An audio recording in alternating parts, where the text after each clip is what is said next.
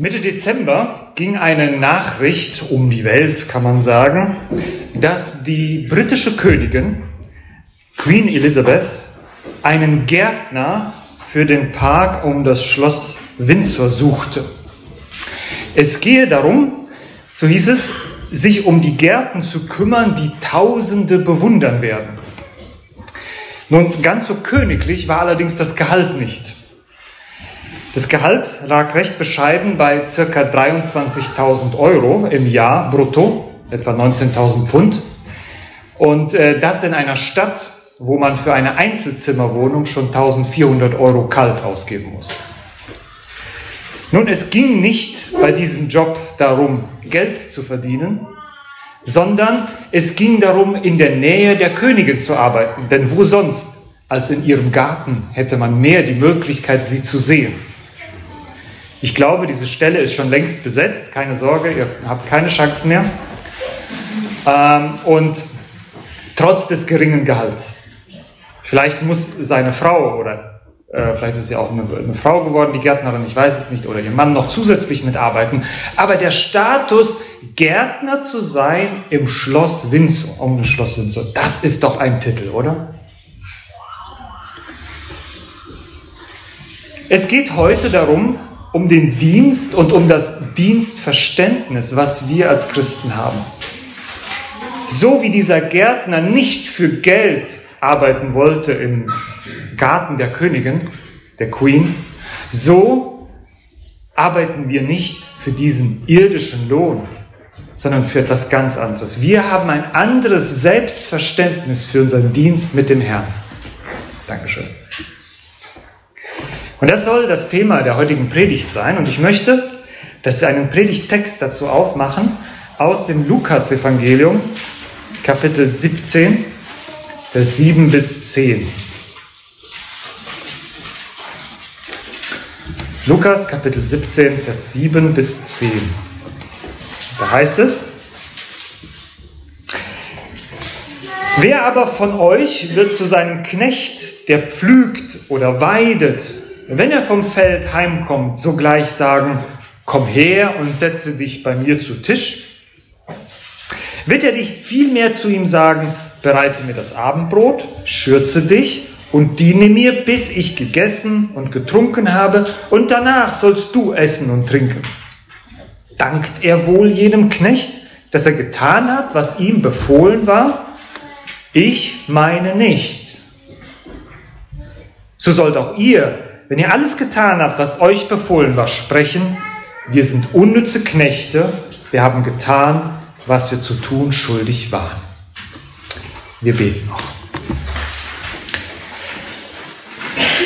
Vater im Himmel, wir bitten dich, dass diese Worte aus diesem Text heute unser Herz bewegen und passend sind und dass dein Geist in uns etwas bewirkt, dass sie lebendig sind Halte alles weg, was uns stört jetzt und lass uns ausgerichtet sein auf dein Wort und schenke mir die Gnade zum Reden. In Jesu Namen. Amen. Dieser gelesene Text ist in den vier Evangelien einzigartig. Wir finden ihn in keiner Parallelstelle. Und äh, Jesus spricht hier etwas über das Selbstverständnis des Dienstes im Reich Gottes. Es gibt ja viele Firmen, die machen auch so ein Selbstverständnis für sich. Was ist für uns selbstverständlich? Es wird verschieden genannt. Auf jeden Fall sind es immer ganz nette Worte. Wir wollen mit Respekt einander umgehen und solche Geschichten. Alles auf dem Papier. Wenn es dann drauf ankommt, ist es dann die Frage, ob das dann auch wirklich so gelebt wird. Oder die Philosophie des Hauses oder eines Krankenhauses. Und jetzt beschäftigen wir uns aber heute Morgen mit dem Selbstverständnis eines Knechtes Jesu Christi was sollte für ihn selbstverständlich sein? Wie sollte er von der Haltung her an seinen Dienst herangehen? Lasst uns heute ein wenig über diesen, Dienst, über diesen Text nachdenken. Natürlich geht es heute um die Einsetzung von Thorsten zum Ältesten, deswegen sollte er mit beiden Ohren zuhören. Aber ihr solltet mindestens mit einem Ohr zuhören, denn es betrifft uns alle. Wir alle sind Diener Christi und sind unterwegs, jeder an verschiedenen Stellen. Und ich möchte uns drei Punkte weitergeben aus diesem Text. Der erste Punkt lautet der Stand eines Knechtes. Jesus macht das ja ganz geschickt, nicht wahr? Also er ist ja, er ist ja hervorragender auch Rhetoriker und äh, auch wie er das aufgebaut hat. Er spricht von Vers 7 bis Vers 9 in der Perspektive des Hausherrn. Er, er nimmt die Jünger so richtig mit hinein und sie hören zu und sagen mit jedem Satz, ja, ja, ja. Genau, das würden wir auch so machen, wir der Herr. Und dann dreht er den Spieß um und sagt, ihr seid die Knechte. So sollt auch ihr. In Gedanken hat er sie mitgenommen, sie haben sich identifiziert mit diesem Hausherrn und dann stellt er sie und sagt, ihr seid die, gleich, die, die Knechte. In anderen Gleichnissen verwendet Jesus immer wieder diesen Vergleich, dass seine Jünger Knechte sind. Nun, das Verständnis, was ein Knecht ist, weicht von der heutigen Zeit, von dem Verständnis, was wir heute mit Knecht verbinden, sehr ab. Eigentlich kennt jemand heute noch Knechte? Ich möchte euch Kinder fragen, wisst ihr, was ein Knecht ist? Das ist höchstens ein Knecht Rupprecht zu Weihnachten. Ne? Aber sonst ein Knecht. Ah, ich, da fällt uns einer an, Michel aus Lönneberger, da gab es einen Knecht, den Alfred und die Lina, das war die Magd, nicht wahr? Aber sonst fällt uns auch kein Knecht mehr ein. Höchstens in den alten Geschichten, die wir mal lesen, über die Zeit der Landwirtschaft, wo es dann so der Knecht und die Magd den ganzen Tag dafür da war, der, äh, dem Bauern mitzuhelfen. Ein Knecht in der Zeit des Neuen Testaments war für unsere Begriffe, wisst ihr was? Ein Sklave. Ein Sklave.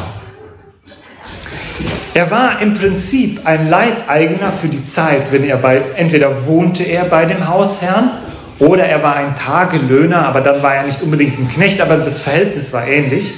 Auf jeden Fall musste er das tun, was sein Herr von ihm verlangte. Nun sagst du, das muss ich auf der Arbeit auch. Ja, aber wenn dir was nicht passt, läufst du zu Betriebsrat. Die hatten keinen Betriebsrat. Also diese Knechte hatten eigentlich sehr wenig Rechte. Sie waren auf Gedeih und Verderb von ihrem Herrn abhängig. Ob er ihnen Arbeit anbot und damit überhaupt eine Lebensgrundlage, einen Lebensunterhalt, oder wenn er sie wieder rauswarf, dann standen sie auf der Straße, sie hatten nichts. Es war, wie ein, war eigentlich ein Sklave. Aber interessanterweise sagen Paulus, die Apostel Paulus, Petrus, Jakobus und Judas von sich selbst, dass sie auch Knechte Jesu sind. Im ganzen Neuen Testament ist der Knecht Jesu mit einer hohen Würde verbunden. Und so ist es auch. Römer 6, Vers 16 heißt es, wem ihr euch als Sklave hingebt, um ihm zu gehorchen, dessen Sklave seid ihr und müsst ihm gehorchen, es sei der Sünde zum Tod oder dem Gehorsam zur Gerechtigkeit. Im Grunde genommen sind wir alle unfreie Menschen. Entweder wir sind Knechte des einen oder wir sind Knechte des anderen. So einfach ist das. Und wir alle sind geboren und sind Knechte des Bösen. Und jetzt haben diese Knechte, die Knechte Jesu sind, die Besitzer gewechselt. Sie sind von einem, von einem von, von, von einem schlechten Hausherrn zu einem guten Hausherrn gewechselt. Aber sie bleiben in ihrer Stellung Knechte. Und da müssen die Apostel voller Stolz sagen, wir sind Knechte des Höchsten, so wie dieser Gärtner von der Queen. Das ist die Stellung, in der wir sind. Nun, ich muss zugeben, natürlich ist das ein Bild in dem ganzen Verhältnis, was wir zu Jesus oder zu Gott sind. Okay? Das ist nicht so, dass wir nur Knechte sind. Wir erinnern uns an den Bibelvers oder an, den, an die Aussage von Jesus, wo er sagt, ich nenne euch nicht mehr Knechte. Das ist jetzt kein Widerspruch, sondern ich nenne euch, äh, denn, denn, ihr wisst, was, mein, was euer Herr tut, ich nenne euch Freunde. Also er, Jesus beschreibt mit dem Wort Knecht eine Ebene. Dann benutzt er das Wort Freund. Dann sagt er, wir sind Kinder Gottes. Dann sagt er, wir sind Schafe. Alle diese Bilder also bilden ein Puzzle von dem, wie, wie die Beziehung mit Gott ist. Aber wir wollen uns heute auf diese Beziehung zu Gott konzentrieren in dem Stand des Knechtes. Und das ist wichtig. Wir dürfen nicht sagen, Jesus hat gesagt, wir sind keine Knechte mehr, also geht uns das nichts an, sondern wir müssen sagen, ich bin Knecht, aber diese anderen Bilder sind deswegen nicht verschwunden. Ich möchte, dass das wichtig ist, dass ihr das versteht, nicht, dass nachher einer nach der Predigt zu mir kommt und mich kritisiert. Das wäre ja schlecht. Äh, dass ich, äh, dass ich da nichts dazu gesagt habe, dass wir ja gar keine Knechte mehr sind. Doch wir sind noch Knechte, aber eben nicht nur. Ja? Aus gegebenem Anlass denken wir heute über das Thema Dienst nach. Und das Bild eines Knechtes darf uns heute eine Hilfe sein. Der Herr Jesus hat übrigens verschiedene Knechte, falls euch das noch nicht aufgefallen ist. Er hat Knechte, die sind hier bei der Arbeit, andere sind woanders bei der Arbeit.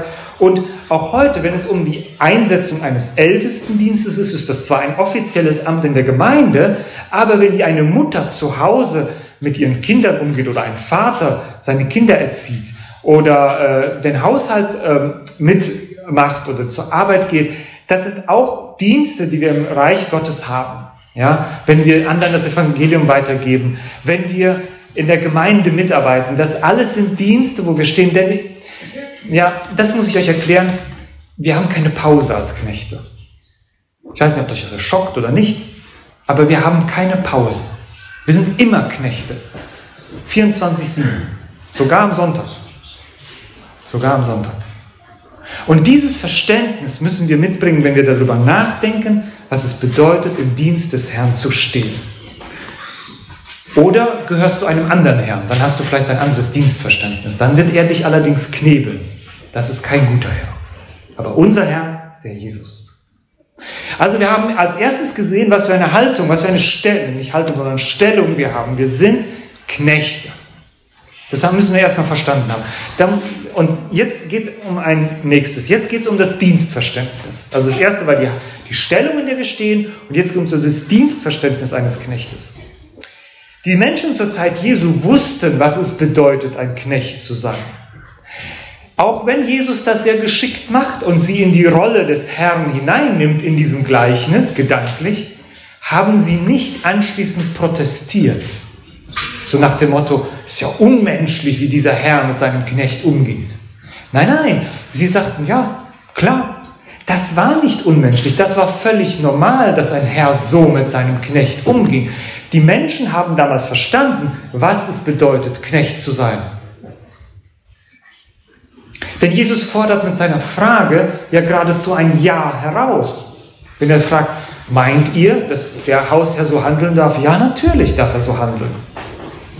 Das heißt, wer aber von euch wird seinen Knecht, der pflügt oder weidet, wenn er vom Feld heimkommt, sogleich sagen, komm her, setz dich bei mir zu Tisch. Wird er nicht vielmehr zu ihm sagen, bereite mir das Abendbrot, schürze dich, diene mir, bis ich gegessen und getrunken habe, und danach sollst du essen und trinken. Der erste Gedanke in diesem Dienstverständnis ist, das die, äh, ist die bevorzugte Behandlung der Bedürfnisse und Wünsche unseres Herrn. Oder andersherum gesagt, das Zurückstellen der eigenen Bedürfnisse und Befindlichkeiten.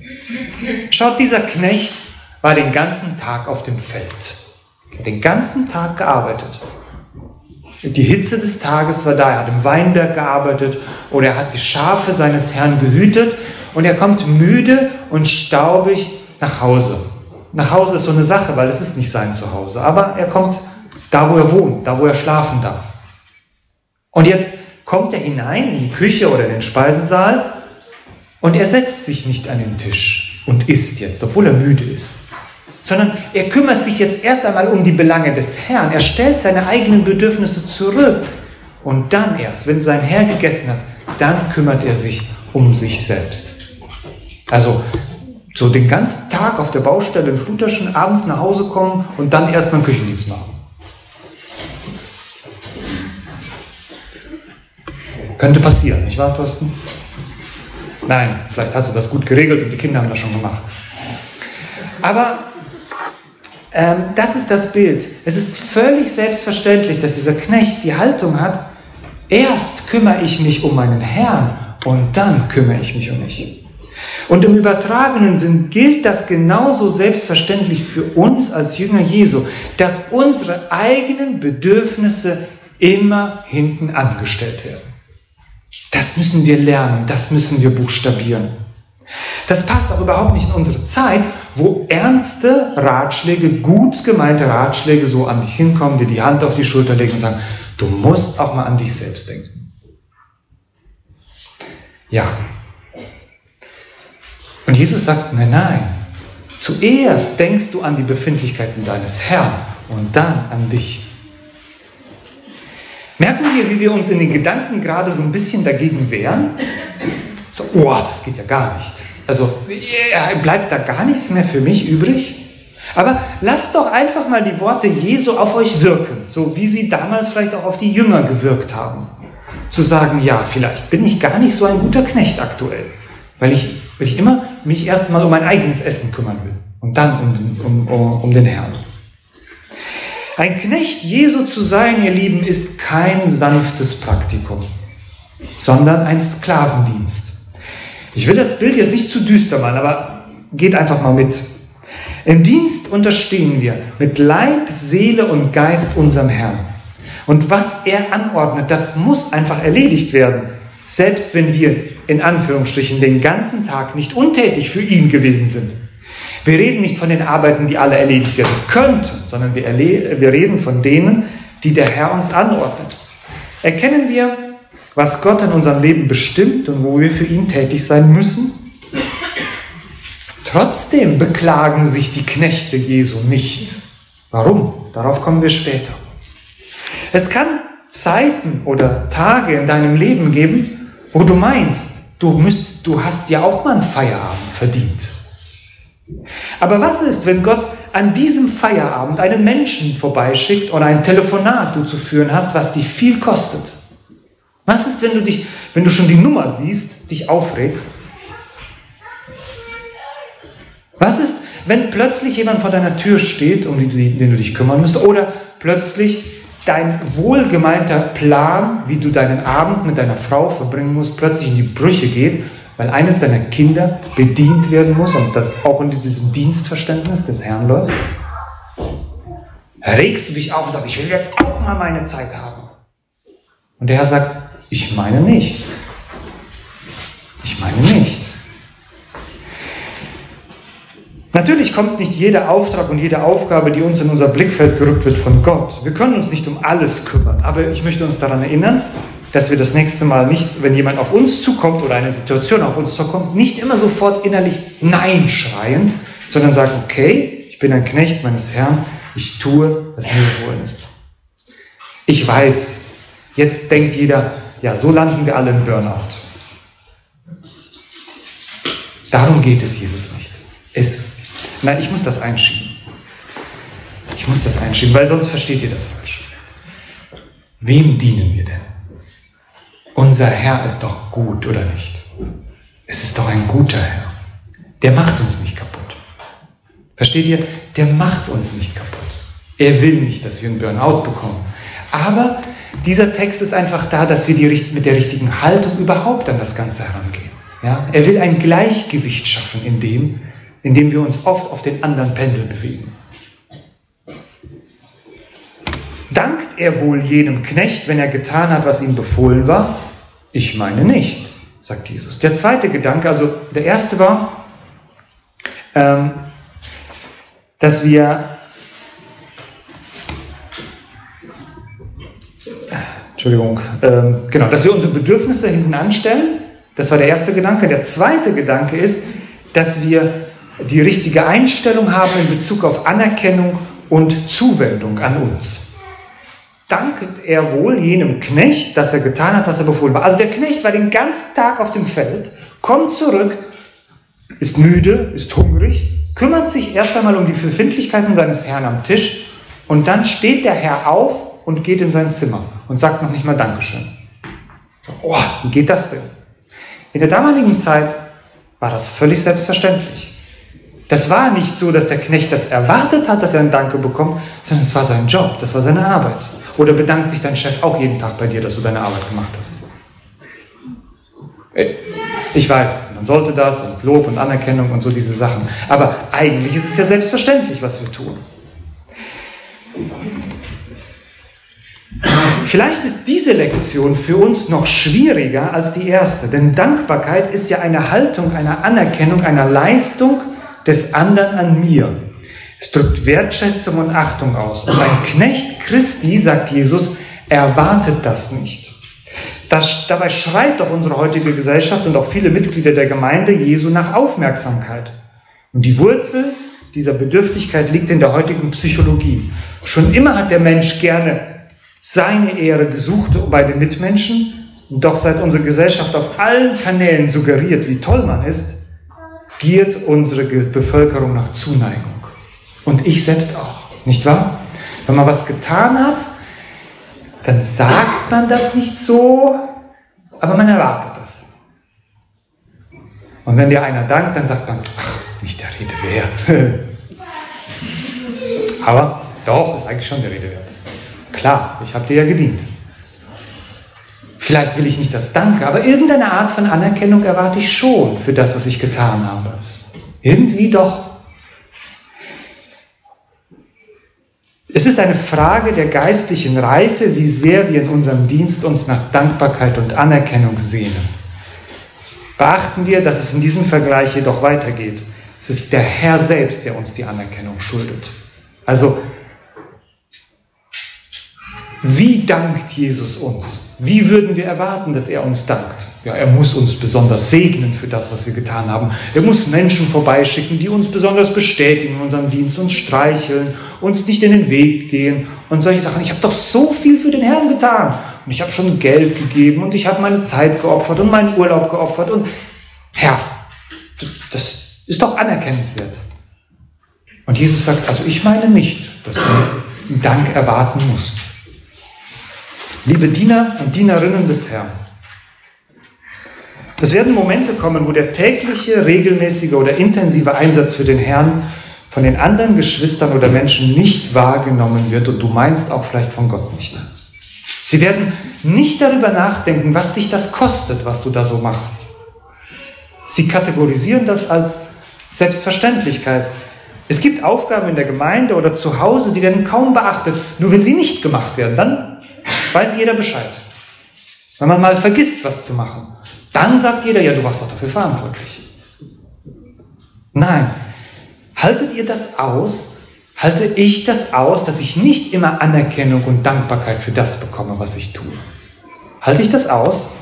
Liebe Mitarbeiter in der Kinderstunde, ihr kümmert euch jede Woche um unsere Kinder und dann müsst ihr diese Herde noch beaufsichtigen und dann kommen die Eltern, holen die ab und fertig. Manchmal müsst ihr euch noch mit denen plagen Erwartet ihr einen Dank dafür? Was ist, wenn ihr keinen bekommt? Liebe Mutter, liebe Hausfrau, gibt es Momente, wo das Gefühl eurer Arbeit überlagert, dass keiner eure tägliche und triste Arbeit wertschätzt? Wir sind Christi, äh, Knechte Jesu Christi. Jesus sagt, ich meine nicht, dass wir einen Dank verdienen.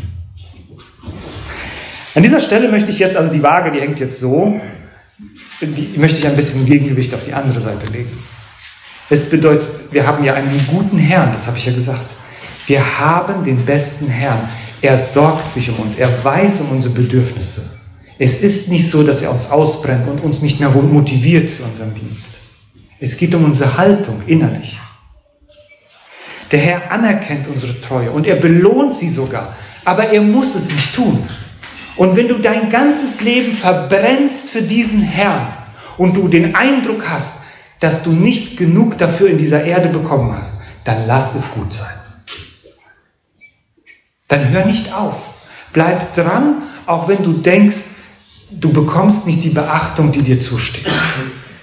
Dieses Gleichnis bedeutet auch nicht, dass wir uns gegenseitig nicht mehr bedanken sollten für das, was der eine dem anderen tut. Natürlich bedanken wir uns und natürlich ermutigen wir einander auch in dem Dienst. Aber es geht um die Haltung des Dieners selbst. Versteht ihr?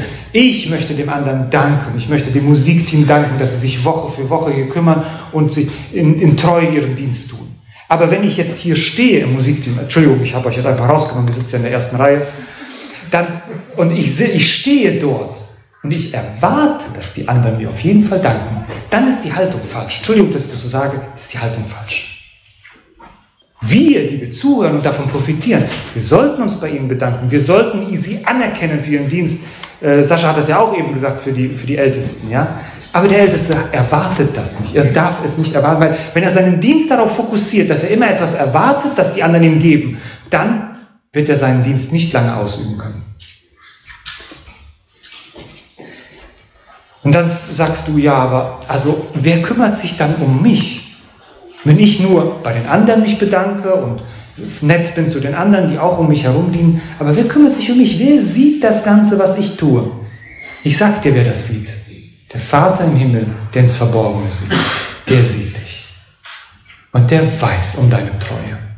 Und der ermutigt dich, wenn es drauf ankommt. Und wenn du, manchmal gibt es ja auch Entmutigung bis in die Ehe hinein. Und du denkst, ja, ich gebe nur und ich gebe nur. Und der andere sagt, mach, gib nichts zurück. Er weiß darum.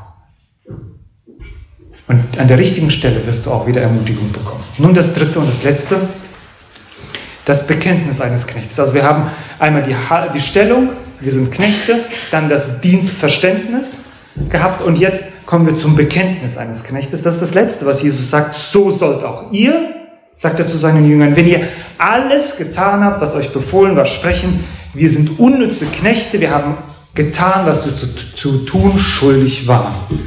Jesus fasst dieses Gleichnis zusammen, so sollt auch ihr. Wir haben im ersten Punkt darüber gesprochen, was unser Stand eines Knechtes ist.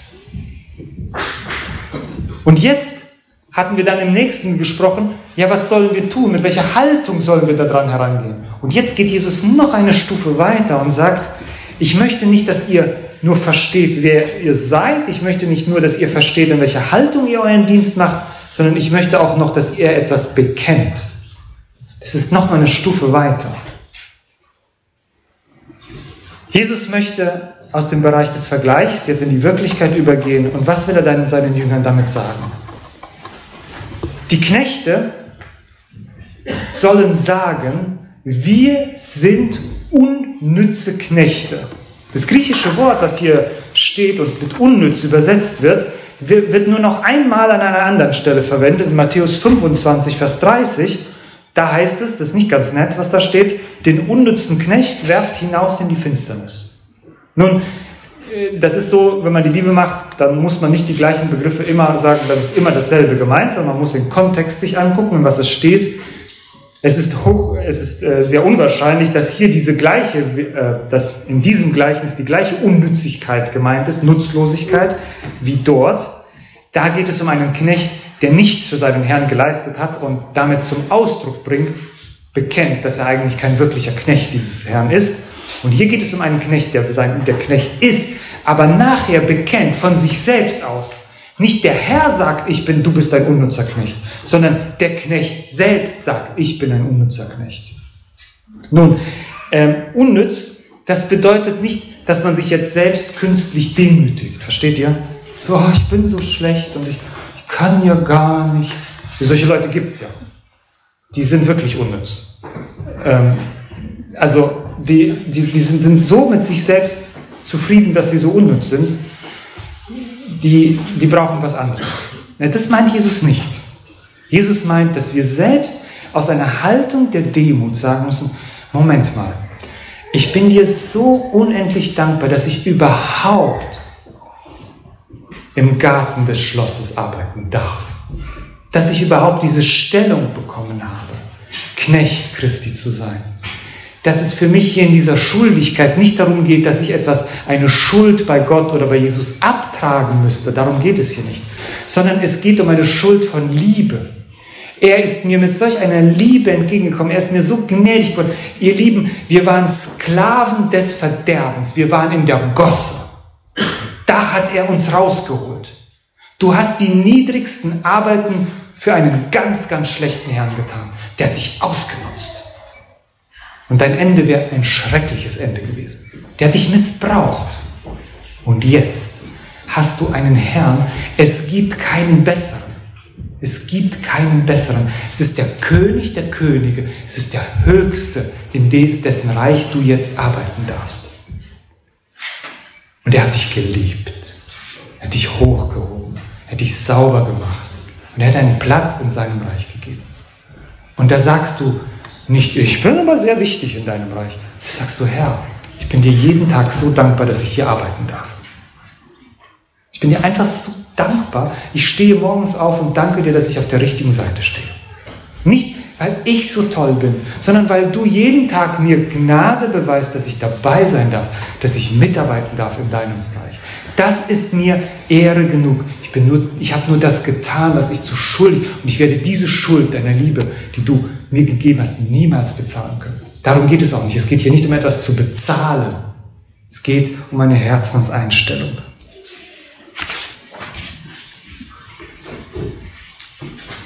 Die Jünger haben diese Tiefe damals wahrscheinlich noch nicht verstanden. Aber als sie Apostel waren und im Auftrag des Herrn unterwegs waren, da empfanden sie das. Paulus schreibt nachher im ersten Korintherbrief, denn dass ich das Evangelium predige, darf ich mich nicht rühmen, denn ich muss es tun. Und wehe mir, wenn ich das Evangelium nicht predige. Der Petrus und äh, seine Kumpanen, seine Jünger, Mitjünger, die haben sich noch gestritten, wer der Höchste im Reich Gott, äh, in, in Jesu Reich ist. Aber nachher haben sie es verstanden. Ich lasse mich lieber kreuzigen für diesen Herrn, aber ich bleibe bei diesem Herrn. Er ist ein guter Herr. Und so auch bei David, der sagt das auch in 1. Chronik, wisst ihr, da wo diese Situation ist, wo sie den Tempel bauen dürfen. David durfte ihn noch nicht bauen, aber er hat schon mal die, die Sachen gesammelt dafür. So wie der Jan, der hat schon mal die ganzen Sachen besorgt und auf die Baustelle gebracht.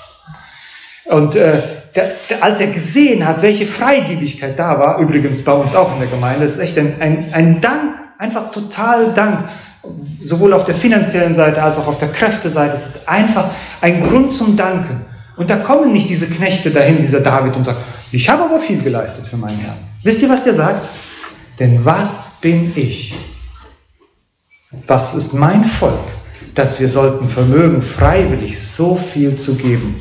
Denn von dir ist alles gekommen und von deiner Hand haben wir es dir gegeben. Das ist es. Lieber Thorsten, das wünsche ich dir für deinen Dienst, dieses Dienstverständnis, dass du sagst, Herr, ich bin unglaublich dankbar, in deinem Garten zu arbeiten. Das Gehalt ist mir egal. Meine Frau kann ja noch mitarbeiten.